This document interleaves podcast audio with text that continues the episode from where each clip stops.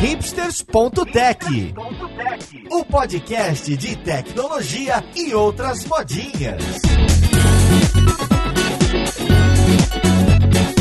Olá, caríssimo ouvinte, seja muito bem-vindo a mais um episódio do seu podcast favorito. Meu nome é Paulo Silveira, esse aqui é o Hipsters.tech e hoje a gente vai falar de jornada de dados. Isso é, como que a gente pode trabalhar em uma empresa com dados usando as ferramentas que estão muito na moda, desde Google Spreadsheets e Data Studio até Power BI e outras ferramentas, para que os dados sejam democratizados, não é? Para que várias equipes, independente de quão cientista de dados você seja, também possa trabalhar e tirar proveito dessa cultura. Antes de chamar as outras pessoas que vão participar aqui do podcast, eu queria lembrar que a gente vai ter do dia 7 a 18 de março a imersão dev. Então você entrar lá em imersal.dev, totalmente gratuita, são 10 aulas para aprender a programar. É JavaScript, não é data science, tá bem? Não é business intelligence, mas se você vai trabalhar com essas ferramentas, com analytics e até com data science, você não vai escapar de lógica de programação, de programação e até de JavaScript em alguns casos casos, tá bem? Então fica o convite, porque esse é um evento grande que a Lura organiza. Tô eu lá como um dos professores barra alunos, tá o Guilherme Lima, tá a Rafaela Ballerini e tem uma edição muito legal, uma pegada super prática, visual, que você não precisa instalar nada. Então se você tem interesse, seja Analytics, Data Science ou mesmo programação front-end ou até back-end, é, e normalmente não é você, né, que a audiência aqui do Hipsters costuma ser de quem já tá na carreira há algum tempo, convida aquele seu amigo, aquela sua amiga que ficou inspirada pelo Manifesto Tech, que sempre ouviu falar da sua carreira, sempre falou: Poxa, vai ser muito legal poder trabalhar com o que você trabalha, mas eu acho que é difícil. É, esse vai ser um primeiro mergulho. A imersão deve é um primeiro mergulho para muita gente. Tem depoimentos incríveis de pessoas que já passaram por ali, que você pode assistir ali na, na página imersão.dev. E eu vou ficar muito contente de ajudar, né? É uma retribuição que a gente faz, é que obviamente também traz bastante para a marca da Lura e do Hipsters. A gente fica muito contente, tá? Eu vejo as pessoas emocionadas, é, é muito legal. Tô esperando que você traga um amigo ou uma amiga. Para essa conversa de hoje, eu tô aqui com o Davi Neves, que é tech lead da escola de dados, da escola de data science da Lura, melhor que dados, né? Como você tá, Davi? Tudo bem com você? Olá, Paulo, tá tudo bem? Animado aí para falar um pouquinho sobre dados. Vai ser muito legal o bate-papo. E eu tô aqui com a Débora Chagas, que é arquiteta de dados na Globo. Oi, Débora. Oi, Paulo, tudo bem? Obrigado, Débora, por vir aqui, porque temos três, né, do time da Globo aqui com a gente. Tá também o Léo Plunk, que é especialista de estratégia de dados e inovação na Globo. Oi, Léo, tudo bom com você? E aí, Paulo, obrigado pelo convite. Super animado aí pra gente bater esse papo sobre jornada de dados e um pouquinho das ferramentas que apoiam a gente nesse, nesse caminho. E também a Bianca Firmino, que é gestora de projetos de Data Analytics na Globo. Oi, Bianca. Olá, Paulo. Olá, pessoal. Muita coisa para falar e espero contribuir bastante aqui com esse papo. E para completar o time, estou com a Letícia Pires, que é cientista de dados na Salter Digital. É uma das Aluristar. Olha que legal, hein? Vou deixar aqui o link para o nosso programa que a gente tem de alunos e alunas que tem aí uma carreira muito bacana. Muito bom gravar com o Star. Tudo bom com você, Letícia? Oi, Paulo. Pessoal, tudo bem com vocês também? Tô bem ansiosa aí pro papo que a gente vai ter hoje. Pessoal, eu queria começar o podcast. Eu acho que vocês três da Globo têm um case muito bacana que eu já conheci uma outra vez sobre a estratégia, né, de eu estou chamando de democratização de dados, não sei exatamente quais são os termos que vocês usam. Antes disso, eu queria saber quais são as ferramentas de data science, ou que são pelo menos consideradas próximas de data science, que as pessoas não cientistas estão mais aptas a usar sem ter aquele choque, tá? Então deixa eu tentar traduzir minha pergunta. Se eu estou falando mesmo do Jupyter Notebook, por mais user-friendly que ele seja, ou Google Colab, ou alguma ferramenta assim, e tem outras, né, no pare hoje em dia, por mais amigáveis que seja, tem um monte de linhas de código ali no meio. E isso já gera uma antipatia por grande parte das pessoas. Não que se justifique, mas é, é o cenário real. Já algumas outras parecem parece que ganham o coração de quem é de negócios, de quem é do financeiro. E eu vou dar um exemplo, não é? É o exemplo que eu citei ali no começo na introdução. Google Spreadsheets e Excel, é o Power BI, é o Tableau e o Google Data Studio, ferramentas similares a essas. Não sei dizer que elas são muito alto nível, porque também dá para fazer muita coisa em baixo nível ali, dá para você programar em JavaScript em um monte delas, não é? Ou naquela linguagem ali do Power BI que eu nunca lembro o nome. Então, quais são essas ferramentas que outros times nas empresas de vocês usam, seja para um dashboard ou para escrever alguma carryzinha ou para customizar alguma coisa da dashboard? Quais são as principais que a gente tem hoje? Assim, antes de tudo, eu acho que vale a gente falar que, independente da ferramenta que a pessoa for usar, o que vale é para responder através de dados. Pensando nesse viés, você pode querer descobrir qual a motivação de você estar tá perdendo assinantes, você querer descobrir como é que você pode aumentar a receita. E se você tiver dados para isso, é possível você utilizar uma infinidade de ferramentas. Então, como você mesmo disse, Power BI tem uma, um apelo muito grande, porque a família Microsoft é uma. Os usuários costumam ter uma familiaridade muito maior com as ferramentas da Microsoft. E aí a linguagem ADAX, né, que é uma linguagem particular lá do Power BI, mas tem muitas coisas, trabalhos muito legais que podem ser feitos com ferramentas de análise do próprio Excel. E a gente já viu isso acontecer em algumas áreas de negócio. Então, um grande trabalho que a gente tem feito aqui na Globo, nesse sentido de democratização, é saber fazer com que os usuários saibam onde esses dados estão, né? Então, existe todo um processo de governança por trás, existe toda uma estruturação de arquitetura, enfim, e disseminar esse conhecimento. Olha, eu tenho dado do IBGE aqui, eu tenho dado, por exemplo, que pode ser interessante para vocês, e fomentar essas análises como? Trazendo treinamentos, e isso independe de ferramentas. Então, assim, a gente tem diversos canais, o Léo pode até falar muito melhor do que eu sobre esses canais que, e essas iniciativas que a gente tem para fomentar essa democratização. Então, assim, a gente não se prende muito, sabe, Paulo, a essa questão da ferramenta, porque o poder, ele é analítico. O poder não está em ferramenta. Então, se a pessoa se sente mais confortável utilizar o Power BI ao invés de Data Studio ou um próprio Excel, e isso gera um valor, na hora de industrializar, se isso der um bom fruto, na hora de colocar isso para produção ou de repente escalar essa solução, a gente pode pensar maior. Então, isso parte até, vai muito de encontro com a gente começar pequeno, faz uma, um teste, faz uma, uma POC, uma POC, né? faz um MVP, vê se aquilo funciona, vê se, aquilo, se aquela hipótese se prova num cenário bem pequeno, com esforço menor, com custo menor. E aí, aquela hipótese se provando, aí sim a gente se conversa, a gente tem um apoio de várias áreas aqui da tecnologia que vai fazer com que essa solução ganhe uma escala maior. Então, assim, as pessoas não precisam, por favor, ficar preocupadas em aprender é, várias linguagens. Eu costumo dizer que o principal de tudo é a gente ter a curiosidade e saber o que, que a gente quer responder com isso. Não é dado pelo dado, sabe? É muito engraçado isso, né? Porque muitas pessoas até falam isso atualmente, né? Se apaixone pelo problema e não pela solução. Total, Davi. Inclusive, nessa linha, como a Bianca falou, a gente tem estimulado cada vez mais, por meio de metodologias de discovery, que a gente busque, antes de entrar, qual dado eu tenho disponível, qual ferramenta eu vou utilizar, o que, que eu vou fazer com isso, aquilo, a gente cair na pergunta de negócio, né? O que, que eu quero responder? E a partir daí desenvolver, beleza, quais os dados a gente tem que podem ajudar a gente a caminhar na direção dessa resposta. Depois disso, olhar para a ferramenta. E aí, dentro da ferramenta, entender público-alvo. Ah, eu preciso de, disso atualizado, quem vai consumir essa informação, como vai consumir, para aí sim entender a melhor ferramenta, o melhor formato de disponibilizar isso. Então, é, a gente tem uma, uma série de, de iniciativas para fazer que as pessoas pensem a pergunta de negócio por trás dos dados e que elas conversem sobre dados, né? É, que elas falem, que elas sintam a necessidade de embasar essas decisões em, efetivamente em algum dado. E pegando um gancho aí, né, que no que o Léo está falando, a promoção da cultura data-driven, né, é para ser uma cultura mesmo, né? Um pensamento direcionado por dados, porque tem uma questão bem interessante assim na Globo que eu gosto muito e o, e o COI é um dos fomentadores disso, que é a inovação, né? Então, como a Bianca tinha falado, o importante é que a ideia nasça primeiro, a pergunta nasça primeiro, porque a ferramenta é, existem existe um pool de ferramentas aí que pode dar suporte a essa ideia, né? E então, uma ideia nascendo, várias ideias nascendo, independente da ferramenta,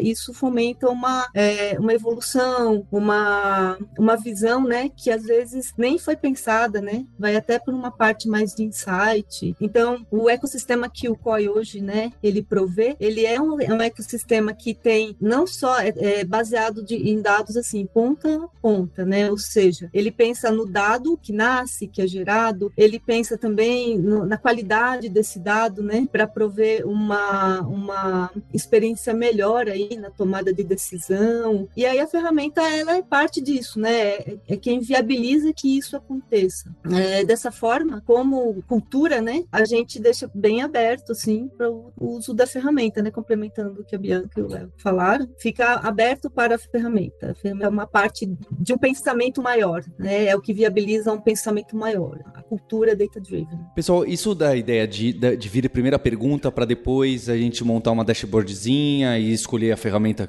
que é verdade, né? Tanto faz, mas às vezes não é o contrário, porque às vezes algum desses relatórios, né, aqueles clássicos relatórios em Excel, não são eles que geram as dúvidas e as perguntas e aí sim a gente vai montar uma dashboard para aquilo. Às vezes não fica um problema ovo galinha nesse quesito. Dando um pouco assim da minha experiência ali que eu tenho ali trabalhando com essas ferramentas, a gente acaba utilizando muito, muitas vezes a gente tem um banco de dados lá, a gente acaba inicialmente fazendo uma visualização, né, é, no Data Studio, enfim, uma ferramenta um pouco mais simples, porque é através dessa visualização a gente consegue encontrar vários pontos ali que talvez a gente precisa melhorar lá na questão do banco de dados, na, na formatação, enfim. Então, eu acho que ali ah, na empresa onde eu estou, a gente tem muito disso de é, muitas vezes é, recorrer ao, aos dashboards, né? A criação de dashboards, visualização, para a gente entender onde que a gente tem que melhorar, ou se a gente tem que criar é, uma nova feature, enfim, para daí melhorar, né? Essa questão dos dados. Então, isso que, que o Paulo falou, eu acho que consigo encaixar bem nessa, na realidade que a gente gente tem ali, às vezes, né, com algum projeto e tal, que a gente acaba adotando isso, né, de recorrer ao dashboard para a gente conseguir entender melhor, né, os dados e o que a gente pode melhorar ali. É, eu acho, assim, que não tem uma verdade absoluta, sabe, Paulo? Porque a gente, tô nessa área de sistemas há bastante tempo, a minha escola vem de ETL, né, então eu já percebi muita coisa que, é, às vezes, o problema, ele nasce de uma ideia e essa ideia precisa, o problema, ele vai em torno da ideia, né? E aí precisa ter uma visualização. Então, quando a gente vê por parte do usuário, por exemplo, a partir do momento que ele entra em contato com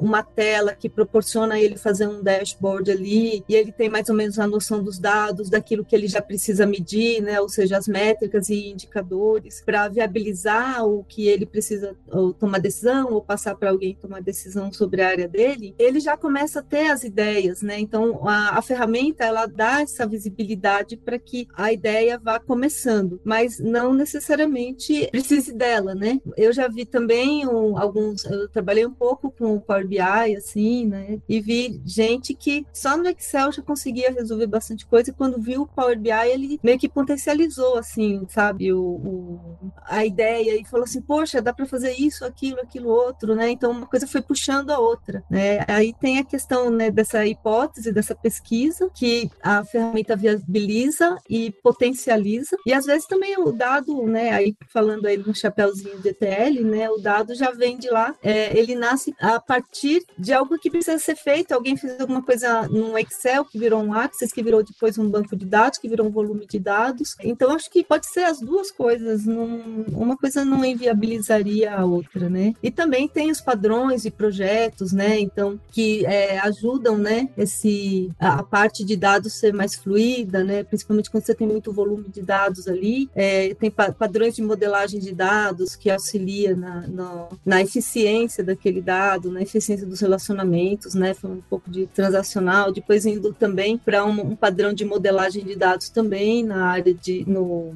no analítico, né? Mas isso só ajuda, né? Ajuda a ser mais eficiente, a trazer a informação mais rápido, é, agilizar, né? Porque a ideia de ser competitivo, né? A ideia de BI, por exemplo, né? De você ter inteligência, você ser competitivo, é a inteligência competitiva, né? É buscar no mercado a velocidade que eu preciso como negócio para me posicionar da melhor maneira, para tomar as melhores decisões, né? Ou para tomar boas decisões, enfim. É, e aí essa, esse, essa visão, né, de analítico, ele vem para dar suporte a isso. É, mais uma vez, né, se isso começa de uma ferramenta ou não, também não, não, é importante. Eu, tenho, eu tinha um professor na faculdade que ele era bem legal, assim, ele era de engenharia de materiais e ele falava assim que muita coisa, antigamente, né, o CRM é uma ferramenta de posicionamento, o CRM era da cadernetinha da pessoa ali que anotava, né, do comerciante. Ele olhava lá, ah, senhora, chegou aquele material que a senhora que a senhora queria. Olha, você que gosta disso, também você vai gostar daquilo. E a ferramenta dele era um lápis e uma caderneta, né? E aí isso, claro, evoluiu hoje, né? Potencializou, aumentou o volume. Mas se for ver, é, é,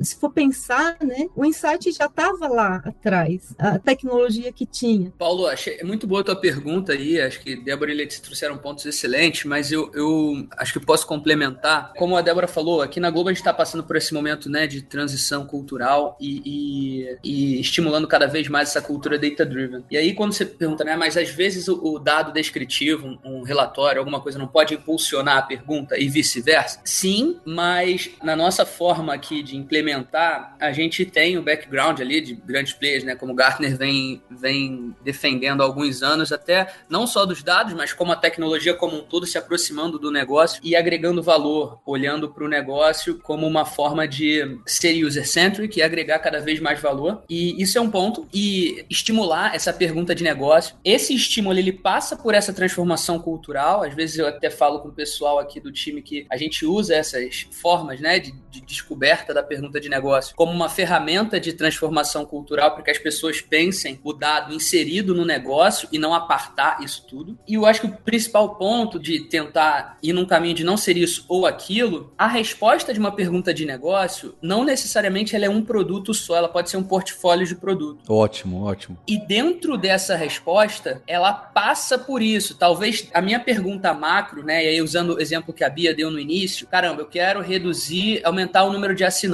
de uma plataforma, por exemplo. Posso passar por um primeiro estágio de uma solução analítica descritiva, um relatório, um dashboard, algo que vai me embasar e vai me ajudar a entender aonde eu tô, para que posteriormente eu possa aí sim entrar nesse mundo de big data que todo mundo tanto fala, de machine learning, inteligência artificial e criar mecanismos e formas de eu me antecipar ao comportamento dos meus consumidores, seja por ações automatizadas, seja por ações pensadas para uma área fazer, né, de meio marketing, por exemplo. Então eu acho que o, principal ponto para a tua pergunta, se eu, assim, se eu tivesse que pontuar é esse, é que uma o estímulo ao discovery, ele passa sim, em alguns casos, pela camada do relatório, pela camada de ferramentas mais, mais descritivas. Mas ele não se extingue, né? não se esgota somente aí. É, a gente acompanha e, enfim, auxilia na construção e na condução de diversas, diversos produtos de dados e, e soluções analíticas para apoiar o negócio. Mas é fundamental partir da pergunta por causa dessa visão que eu trouxe, né? De agregar valor, até para ajudar a gente, olhando para um uso de dados escalável em, em, em escala dentro da empresa, da gente entender aonde a gente foca, como a gente vai, qual o maior valor a gente pode agregar e, e tudo mais, entendeu? É, eu acho que esse ponto que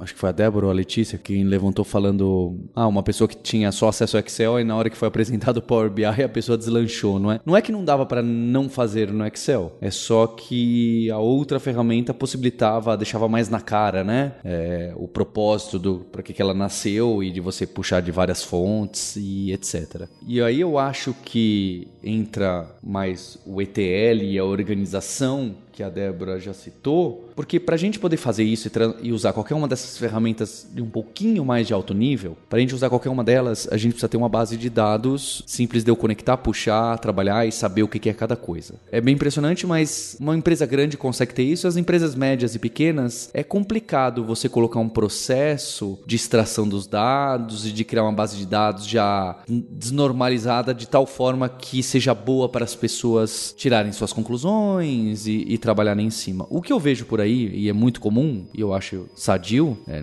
no, no, começo, de quando alguém vai adotar essa cultura e fazer essa jornada, é que realmente é um espelho da base de dados principal e as pessoas tá todo mundo colocando a mão lá, obviamente, né? Sanitizada, é, com segurança, recheado o que, que é sensitivo, óbvio, mas sem ficar fazendo as grandes transformações, porque para fazer as transformações corretas, corretas não, as necessárias, a gente precisa ter um entendimento melhor do negócio, não é? E o que, que, vocês acham? Nesse primeiro momento, que quem está ouvindo a gente quer poder usar o Power BI, o Excel, ou o que for, para conectar nas bases e tirar cada time ter independência de trabalhar os dados, é, posso começar fazendo uma réplica do bancão? É, é, é, é que talvez o caso de vocês seja muito grande já, né? Não tem nenhum banco, são mil bancos em mil lugares diferentes, etc. Aí o ETL vira até essencial, é isso ou nada, certo? Mas imagine uma empresa média que tem um ou dois bancos de dados relacionais principais. Clono e deixa as pessoas mexerem lá até poder tirar a conclusão do que seria um pipeline de extração e de transformação para criar essa base interessante? Ou eu preciso já pensar nessa já nisso desde o começo? Dentro desse contexto assim de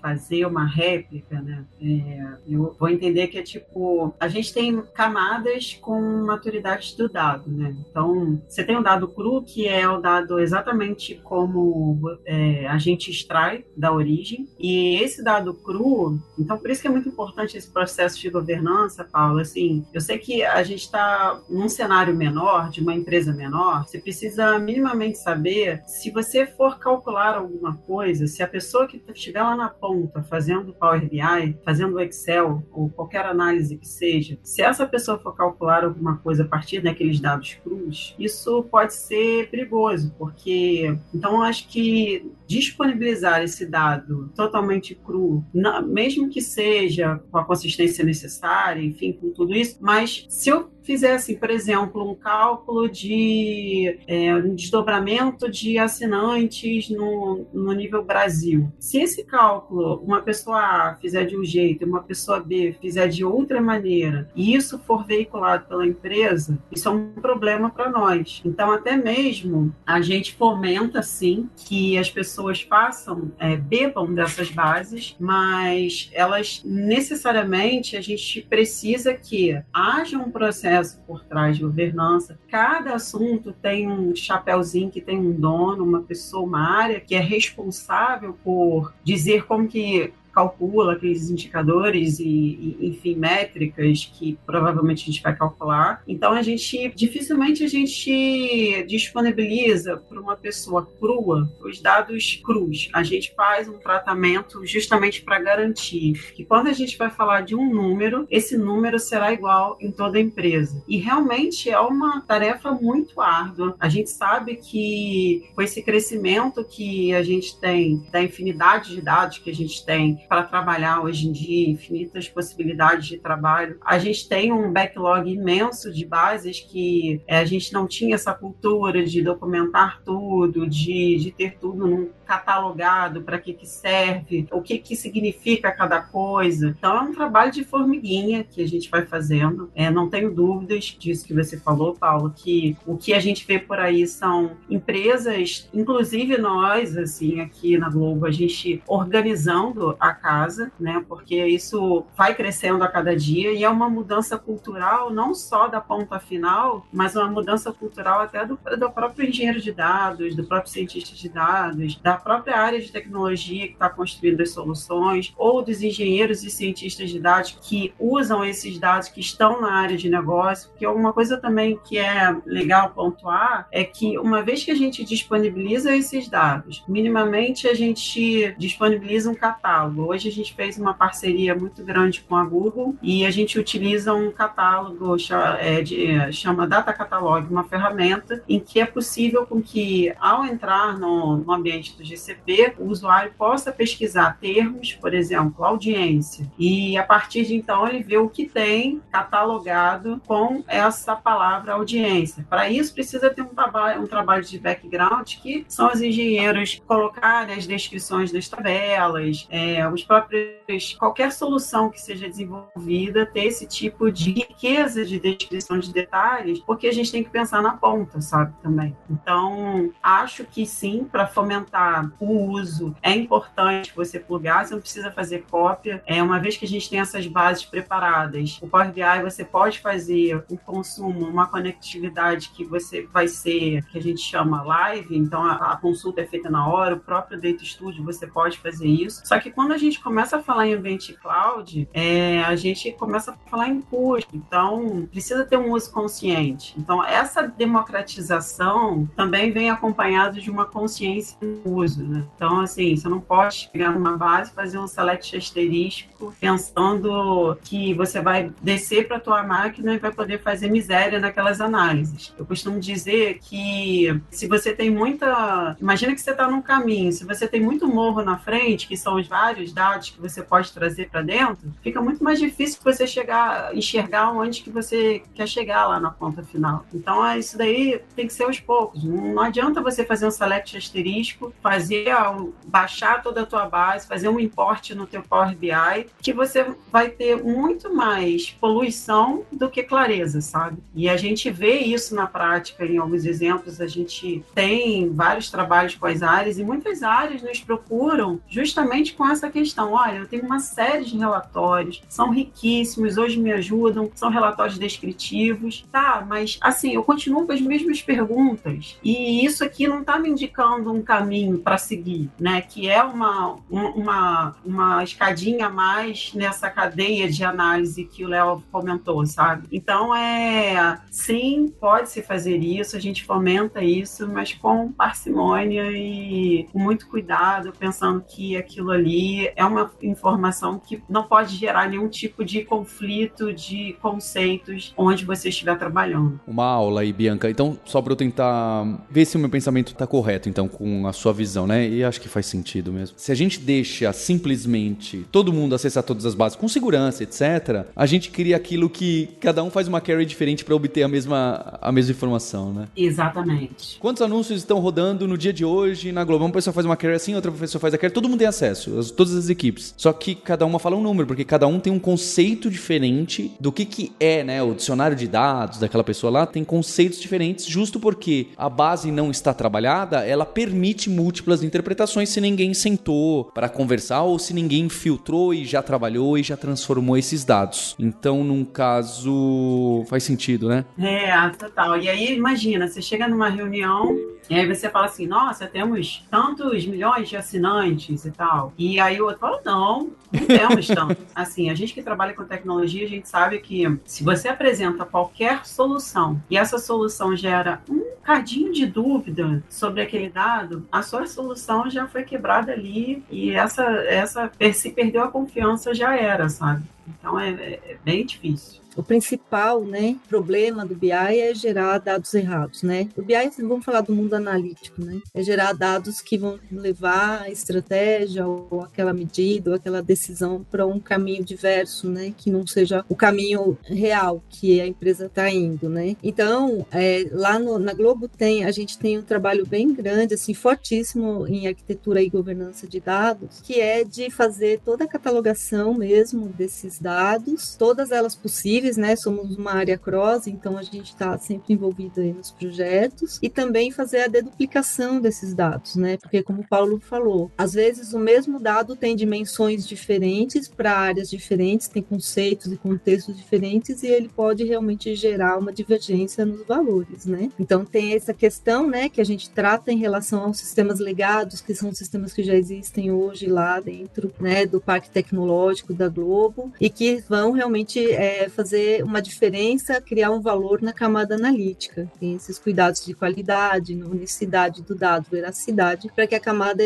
analítica ela possa gerar um valor maior, né, uma experiência maior na decisão do usuário. E também tem a questão dentro da cultura, né, a visão do, do design do dado desde a concepção, né? Então, para aqueles dados que estão chegando ou para aqueles dados que estão sendo cogitados para ir para a camada analítica, ter uma visão um pouco mais cuidadosa em relação a ele, para que ele também já possa nascer na concepção com valor, né? Trazendo valor ao negócio, trazendo valor à decisão.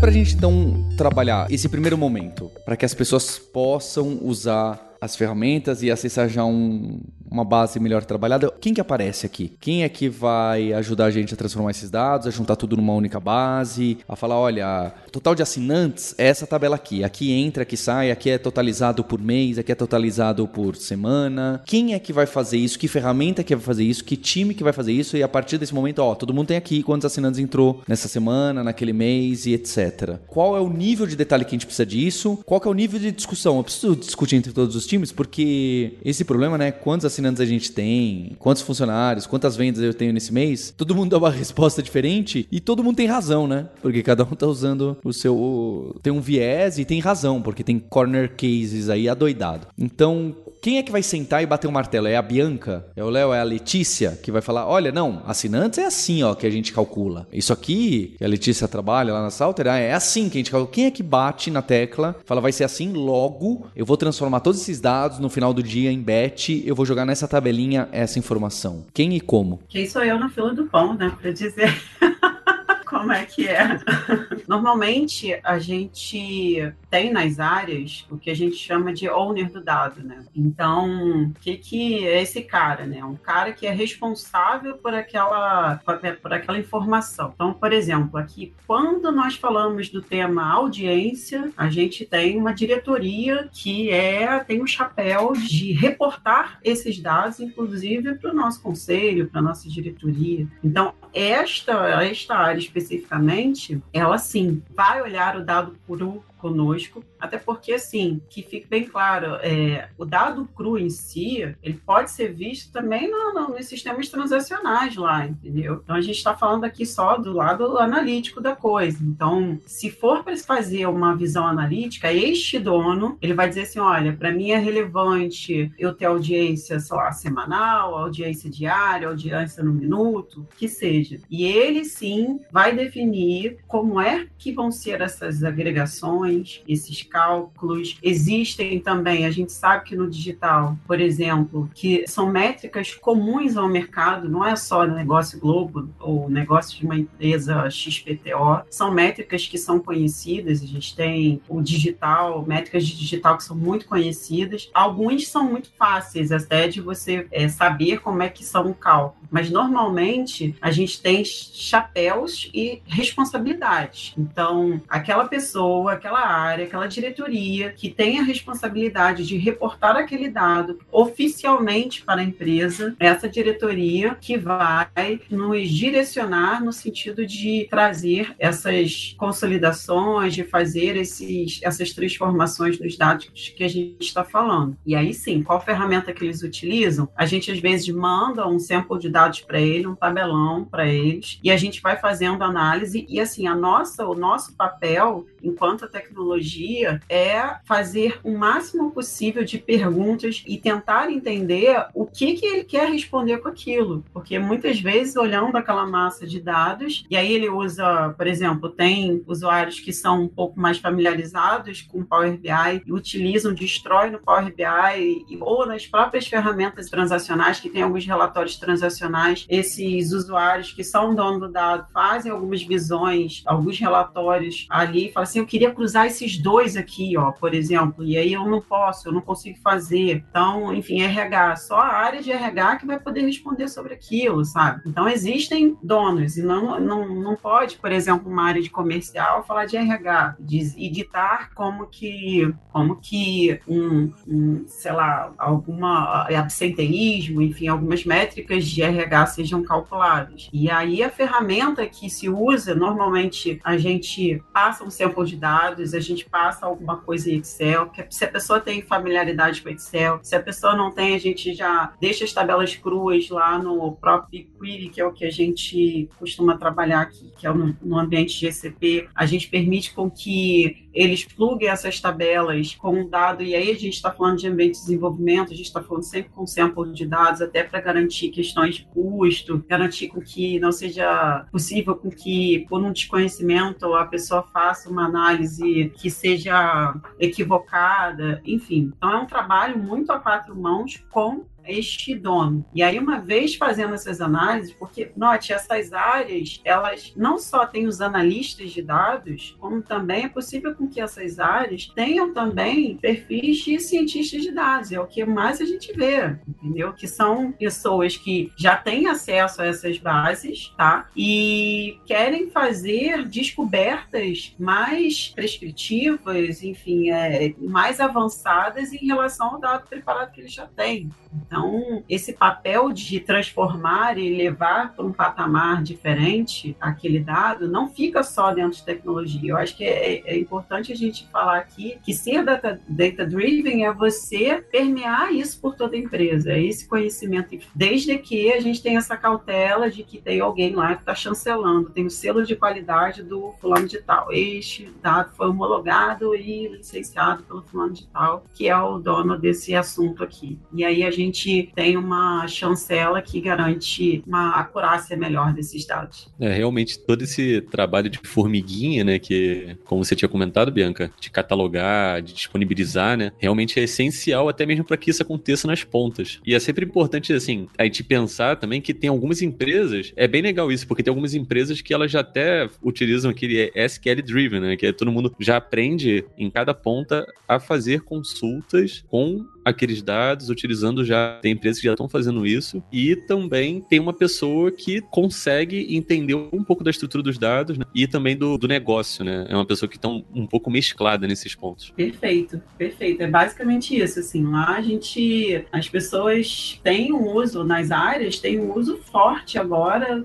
de SQL e fazem as queries e se viram. E a gente também, às vezes, está no papel de ajudar, falar, pô, faz isso aqui, faz melhor, isso aqui vai otimizar assim, assim, assado. E é, você falou tudo, assim, é, é, é o pessoal realmente botando a mão na massa e não pensando só numa ferramenta de front. É ver o dado como ele vem e fazer a miséria que quiser com aquele dado ali e vamos criar outras análises e gerar valor a partir disso. Verdade verdade. E pensando também até no, no Excel, como a gente estava falando, a gente, vocês disponibilizam esse sample do Excel. É interessante até utilizar, a gente utilizar algumas ferramentas para fazer, a gente acessar esse sample, como por exemplo o Power BI, porque a gente mantém até um pouco aquela integridade ali dos dados, né? Porque a gente tem aquele painel do Power Query que consegue, a gente consegue fazer as alterações, os tratamentos necessários, e a gente tem um histórico ali de tudo que está acontecendo. Não que no Excel não tenha, mas fica mais visível e fácil da gente manipular ali, né? E na jornada de vocês, é, que outras dicas que vocês podem trazer para é, é, engraçado, né? Porque a primeira, tudo bem, vai. A primeira pergunta que eu trouxe para vocês eu, eu, já imaginava, né? Quando eu citei as várias, as várias ferramentas, é óbvio, assim como linguagem de programação e framework, vai tudo depender, né? Eu queria era saber essas que estão muito em uso. E me parece que são as que a gente já imaginava, né? Do Data Studio, Power BI, Tableau e algumas outras que eu estou esquecendo. Então, realmente né? Primeiro você vê o seu problema para entender melhor qual é a melhor ferramenta. É claro que todas elas permitem, em maior ou menor grau, que uma pessoa que está começando a trabalhar com dados, um departamento que está começando a utilizar os dados, trabalhe bem sem assustar, né? Eu fiquei um pouco assustado com o Davi, essa empresa SQL Driven. Se eu trabalhasse nessa empresa, eu ia ser a pessoa que menos sabe SQL da empresa inteira. Mas tudo bem. Então, todo mundo teria como trabalhar. Já a minha pergunta sobre pensar ou não no mecanismo de ETL, data mesh, tem um monte de outras coisas na moda, né? Desde o começo, eu imaginaria que vocês fossem responder que não, não precisa, logo de cara. Mas logo que vocês me colocaram, eu falei, putz, faz sentido, né? Porque senão a gente começa com as inconsistências de negócio. Né? Cada pessoa, eu lembro outro case, né? Aí já fazendo uma propaganda lá no Alura Cases para os alunos e as alunas, a gente tem uma com, com um mecanismo de vocês da Globo, não é? Para os alunos, muito legal. E a Hotmart também tem. E eu lembro que da Hotmart eles nas, começaram a fazer ETL e etc. Quando o CEO perguntou quantos produtos ativos a gente tem hoje na plataforma. Ele perguntou isso para seis pessoas diferentes e cada um deu uma resposta. Eu achei incrível, né? Se isso tivesse numa base já com a carinha de ETL, com carinha de, de, de laguinho é, final ali, de dados de ouro que as pessoas podem confiar, a probabilidade é que todo mundo tivesse dado a mesma resposta. Então acho que o que a Bianca e a Débora colocaram justo é para a gente tomar cuidado para não. Se você só for todo mundo acessando uma base de dados ali, cópia ou quase cópia, a gente cai nesse risco, né? Então esse aqui vocês me pegaram. Faz todo sentido, né? Mas como eu sou realmente não é meu forte é, me, me pegou de surpresa e faz todo sentido. Queria saber que outros pontos vocês têm de que que é, olha, Aí a gente, isso aqui a gente aprendeu na marra e se fosse fazer do começo, a gente já começaria pensando nisso aqui. Vocês também, Letícia, Davi, o, o que vocês tiverem de, de dica geral para quem, para as empresas que estão passando por essa democratização, sistematização, cultura de dados. Paulo, quando você fala assim, né, acho que é importante, vale ressaltar aqui, são quatro esferas importantes que quando qualquer pessoa, qualquer empresa que estiver passando por essa jornada de construção de uma cultura de dados, que quiser chegar nessa utilização a pleno vapor, como você falou, né, com dados consistentes ali, não, não de é, seis pessoas se perguntam, seis pessoas vão dar uma resposta, em busca dessa consistência, dessa utilização, é fundamental passar por um foundation tecnológico, né, é você ter uma tecnologia robusta que te possibilite garantir a disponibilidade dos dados, porque se eu quero democratizar, se eu quero ter uma cultura de dados, eu quero que as pessoas usem esses dados, eu preciso garantir garantir que esses dados vão estar lá. Então, acho que é um primeiro ponto, né? Esse foundation, essa tecnologia que impulsiona essa utilização. Um segundo ponto, e aqui quando eu falo primeiro e segundo, não por ordem, eu acho que todos têm que acontecer de forma conjunta, mas são pontos importantes. É a democratização pautada na confiança. E aí você tem o dado disponível e você tem esse dado utilizável, né? Com confiança para o uso de dados. Então, eu acho que a democratização passa por dar essa confiança para as pessoas utilizarem. Então, esse seria um segundo ponto. O terceiro ponto e que a gente, como você falou, tem uma parceria forte aí com a Lura no desenvolvimento, na capacitação das pessoas, dar conhecimento para que elas possam utilizar os dados, porque eu disponibilizo o dado, eu, eu deixo ele ali com confiança, né, confiável, mas se as pessoas não souberem o que fazer com aquele dado, ainda assim não irão utilizar. Então, esses três pontos são fundamentais para que a gente chegue no quarto, que é o uso efetivo desses dados, os dados contextualizados, os dados confiança, os dados disponíveis e os dados com você sabendo o que fazer com aquele dado é a melhor forma de tratar. Então, longe, como a Bia falou, longe de mim aqui querer dar alguma ser oráculo e falar para fazer isso ou aquilo, mas eu acho que a gente dentro da Globo olha para esses quatro, para essas quatro esferas quando a gente fala de cultura e elas são muito fortes, porque juntando elas você chega à utilização dos dados, a utilização dos dados relacionada entregando valor totalmente para o negócio e isso puxa a ignição que faz todo esse motor da cultura data driven funcionar. Então seriam esses esses pontos todos esses braços ali, né, que estão se desenvolvendo em cada parte, eles são fundamentais, né, para que a cultura ela realmente exista dentro da empresa. Não tem como discordar. Tecnologia não é só para quem é de tecnologia. Eu acho que esses trabalhos que a gente tem feito de, cara, a gente está quase fazendo uma enxurrada, assim, de falar assim, cara, falar sobre dados, falar sobre dados, falar sobre isso. Isso está tão repetitivo, talvez, assim, da gente na mensagem, a gente falar, pô, então, não toma decisão por feeling, toma decisão baseado em, em análises, em dados, enfim. Então, acho que isso tem sido bastante um diferencial para a curva de aprendizado de todos nós, essa preocupação da empresa em, em fomentar esse uso. E, assim, uma das coisas que a gente pede muito, assim, é porque às vezes a gente, tanto como desenvolvedor, e aí falando de aprendizados, né? A gente, tanto como desenvolvedor ou como é, pessoa da área de tecnologia, ou como brasileiros que somos, a gente às vezes pega as coisas sem ler o manual e aí sai fazendo. E quando a gente trabalha é, num ambiente cloud, em que você, no instalar de dedos, você pode movimentar todos os servidores do mundo, isso é pode ser bem perigoso. Então, por mais que você fomente o estudo, comente, que seja SQL driven, né, como o Davi falou e tal, é, existem certos perigos que a gente viu acontecer em alguns casos, a pessoa se falta de conhecimento, enfim. E aí não só falando da ponta final, mas de, de todo mundo que está envolvido no, no, no, processo e acabar fazendo alguma besteira e que possa custar um pouco caro. Então, assim, se eu pudesse indicar assim uma coisa que eu, por exemplo, aprendi caindo mesmo. Se você for trabalhar com dados não estruturados, estrutura cloud, enfim, você vem de, de uma área relacional, de uma área de BI, senta, para, dá uma olhada, vê o que você pode fazer, porque não basta saber só SQL e sair fazendo join com as coisas. Não funciona, a engine por trás é diferente. No final de tudo, o objetivo vai ser alcançado, beleza, mas você pode fazer isso de maneiras melhores. Então, não faça o famoso hábito que a gente tem de comprar um negócio ou usar um negócio e não ler o manual de, de instruções. Assim. Então, assim, realmente tem particularidades que a gente precisa tomar cuidado. E aí, falando um pouco até o falando pela Débora aqui, que é da arquitetura, a gente toma cuidado muito em testar muitas coisas, dizer assim, segue por aqui, sabe? A gente tem tipo um, um good practice, sabe? Pra gente meio que endereçar isso. E essas práticas, tá todo mundo aprendendo durante esse momento de transição, de transformação digital, de transição que todas as empresas estão fazendo, a grande maioria aprendeu tropicando, entendeu?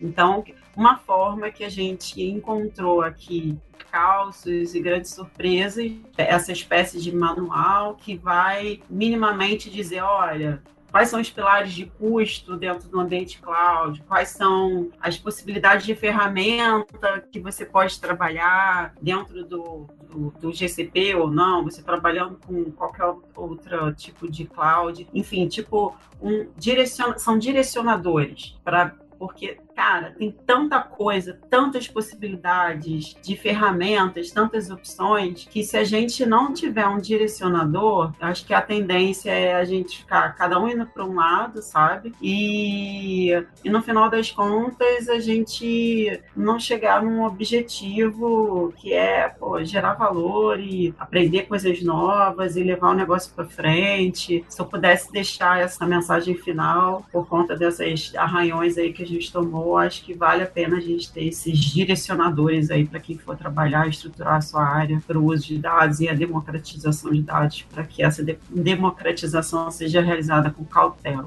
Turma, para fechar, eu queria saber, saber o que? Quando eu, a gente fala de ciência de dados, eu acho que vocês não vão ser o melhor exemplo. Eu queria saber qual que é a formação de cada um de vocês. O que, que vocês estudaram? Só para saber, porque é, tem tanta gente. Eu acho que eu lembro que a Letícia também não era uh, anteriormente de computação. Não lembro, Davi. Queria saber o que, que, que, que vocês estudaram. Então, eu, na verdade, eu me formei em engenharia civil, né? Civil. E no ano passado que eu comecei a, a ir para essa área de dados, assim, né? Mirar mais nessa área de dados. Mas eu, assim, em termos de embasamento, assim, né? Eu tive, comecei basicamente, né, a ter um pouco mais de embasamento nessa, nessa área ano passado mesmo, né? Durante a faculdade foram poucas, né, as coisas que eu tive contato, assim, dessa área, né? Foi mais a parte de exatas do que trabalhar com dados em si, né? Então, eu comecei é, meio que essa jornada no ano passado, né? E, foi, e esse ano que eu consegui ali em abril é uma oportunidade para trabalhar como cientista de dados, né? E no só complementando, né? É, ali no trabalho, né? Eu venho utilizando eu, a ferramenta que eu mais utilizo ali é a parte de é, as ferramentas Google, né? Então a gente utiliza muito ali a questão do Data Studio, né? Então ele é a ferramenta que a gente mais utiliza ali para a parte de visualização de dados. Bom, eu tive uma passagem pela estatística, né? Cheguei a, a cursar na faculdade por um tempo estatística, mas acabei indo para sistema de informação e também tive passagens por front-end, back, infra e conheci um pouco de cada, apliquei em uma, em uma empresa que eu tive liberdade para isso. É, foi uma loucura, errei bastante, mas acabou que eu aprendi bastante também. É, e acabei, por exemplo, usando Power BI praticamente, eu acho que no, no ano de lançamento, que é uma ferramenta que é muito no, é, ela é nova, né? A gente pensar, ela é, ela é bastante nova, mas eu, eu acabei trabalhando bastante com ela e eu acabei me direcionando bastante para essa área de BI, né? É, eu, eu também sou da engenharia, né? não, não, não vindo da parte de tecnologia especificamente, engenharia mecânica, mas acho que um pouco do que a Letícia falou, na faculdade a gente é sensibilizado, tem estatística, tem cálculo, tem a parte de exatas muito forte, e mais para o final ali, algumas cadeiras de, mais voltadas para cálculo numérico, computação, já, já mesclando um pouco né, do poder computacional aplicado a alguns cálculos, mas ainda na parte da engenharia. E fui sensibilizado pelo tema ali. Desde sempre, dados permeou minha vida, desde a época de estágio até hoje. É, eu já fiz muita coisa, já trabalhei com a parte de melhoria contínua em fábrica, Lean Six Sigma, coisas do tipo, que tem uma base estatística muito forte. Já atuei também, isso tem tempo, com Access, mexendo ali com SQL, e na Globo agora com essa parte de Big Data, usando muita parte do Google ali e olhando mais metodologia, estratégia, no nível mais tático ali, estratégico. Eu me formei, eu sou técnica em processamento de dados, né? Então esse foi o meu segundo grau, ele foi técnico. Quando eu saí do, do processamento, eu entrei aí, que nem o Davi, né? Comecei uma faculdade de matemática, mas não terminei. É um, algum tempo depois, quando eu já trabalhava com ETL, com BI, eu me apaixonei por esse mundo, né? Analítico, é, vindo do ETL, né? Eu fui programadora em C e fiz, fazia muita carga em banco de dados, é, enfim, né? Muitos fluxos de dados ali para ETL e me apaixonei por isso, por essa possibilidade, né? De valor aos dados, de tomada de decisões e resolvi fazer uma faculdade de administração com ênfase em análise de sistemas, né? Que aí trazia dois mundos aí, o mundo que eram as minhas ferramentas, né? Que análise de sistemas eu já conhecia bastante coisa, fui conhecer mais, é, e o mundo da aonde eu trabalhava, né? Assim, né? Aonde é que eu produzia, que era o mundo da administração, né? Então tive bastante cadeira aí de, de engenharia de software é, e também de programação e também voltado para estratégia, né? Estratégia, materiais, etc. Então foi bem rica essa faculdade e fiz uma pós-graduação em sistemas de informação, também já indo bem bem para gestão de sistemas de informação nas empresas, né? Bem rica e como é uma, um estudo continuado, né? O meu próximo passo aí é fazer alguma coisa também já agora voltado para esse mundo big data, né? Para o mundo de ciência de dados. É, nesse meio de caminho eu também estudei psicanálise, né? Então hoje eu penso assim na, nessa questão de comportamento, né? O comportamento do, das pessoas e, e dá para incluir isso também é, dentro é, da, do, do, meu repertório, né? De análise quando eu já vou pensar em soluções ou pensar em design, patterns, ou enfim, né? Pensar com a visão, né? Com a cabeça de arquitetura que tem que ser uma visão mais continuada, um pouco mais ampla, né? Sistêmica no, no sentido de gerar um ecossistema que várias pessoas possam utilizar, enfim. Então essa é a minha formação e ela, ela não acaba aí, né? Vai ter muita coisa para frente ainda. Eu, curiosamente, eu comecei com formação de professores, minha, aí a minha idade também. Então meu ensino médio é aquele profissionalizante e enfim, é para dar aula de ensino fundamental e tal. E aí, depois disso, eu sempre gostei de tecnologia, enfim, e fiz o meu técnico em informática, fiz sistemas de informação, atuei como analista de sistemas, depois migrei para a área de BI, trabalhando com SAP, que é um sistema alemão, e com módulo de Data Warehouse da SAP, que chama PW. E aí fiquei muito com esse é, Data Warehouse proprietário, trabalhando em consultorias, até com a própria SAP do Brasil. E depois disso, uma transição natural, né, que a gente vai fazendo é parar de pensar é, em BI e pensar na cadeia toda analítica. Então, foi fazendo naturalmente essa transição para Big Data e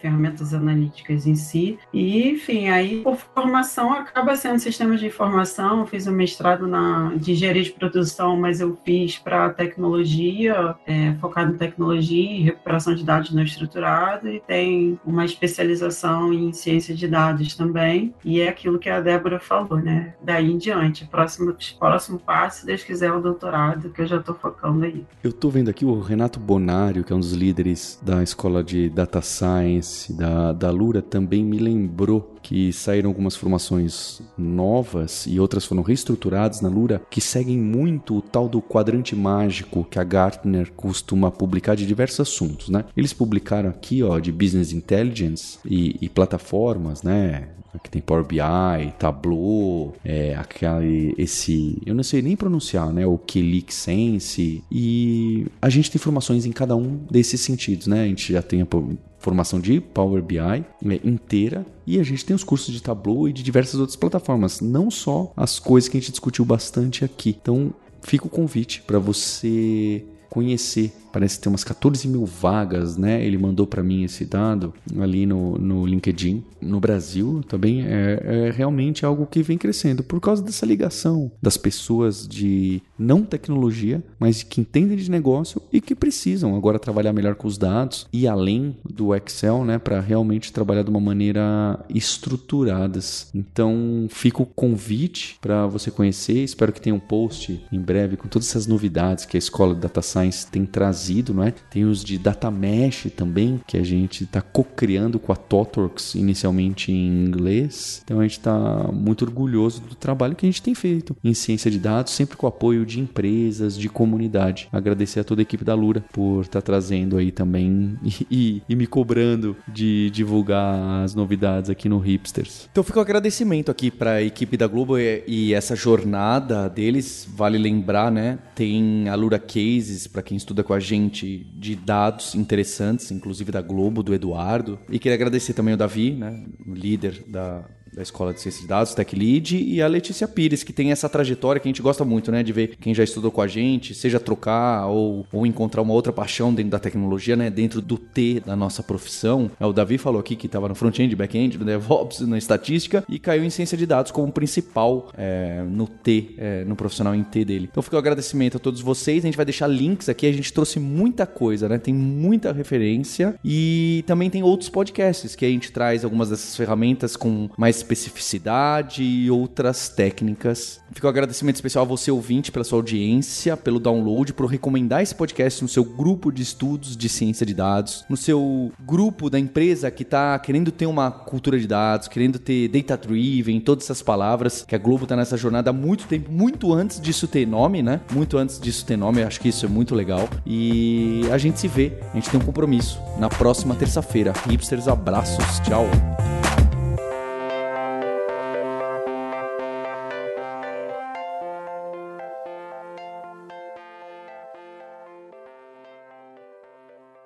E se você gosta do hipsters.tech, eu queria lembrar que a Lura não patrocina e não cria apenas o Hipsters. É, tem diversos canais de YouTube, podcasts, que a gente participa lá diretamente. A gente está lá no Jovem Nerd, a gente está no Nerdologia, a gente está no Ciência Todo Dia, no Manual do Mundo, a gente está em diversos podcasts e YouTubes de tecnologia. A gente está com o The Champs, com o Mário Soutinho, com um monte de gente, com o Peixe Babel. Então, se você entrar em alura.com.br barra Luraverso, você vai ver todo esse universo de influenciadores e de tecnologia que a gente tem muito orgulho de apoiar e mostrar o que, que a gente está fazendo aí, o que, que é o nosso trabalho e que nosso objetivo realmente tem um compromisso com a comunidade e do crescimento da ciência, da tecnologia e do estudo com a comunidade brasileira. Então, vai lá conhecer um pouco mais desse trabalho nosso.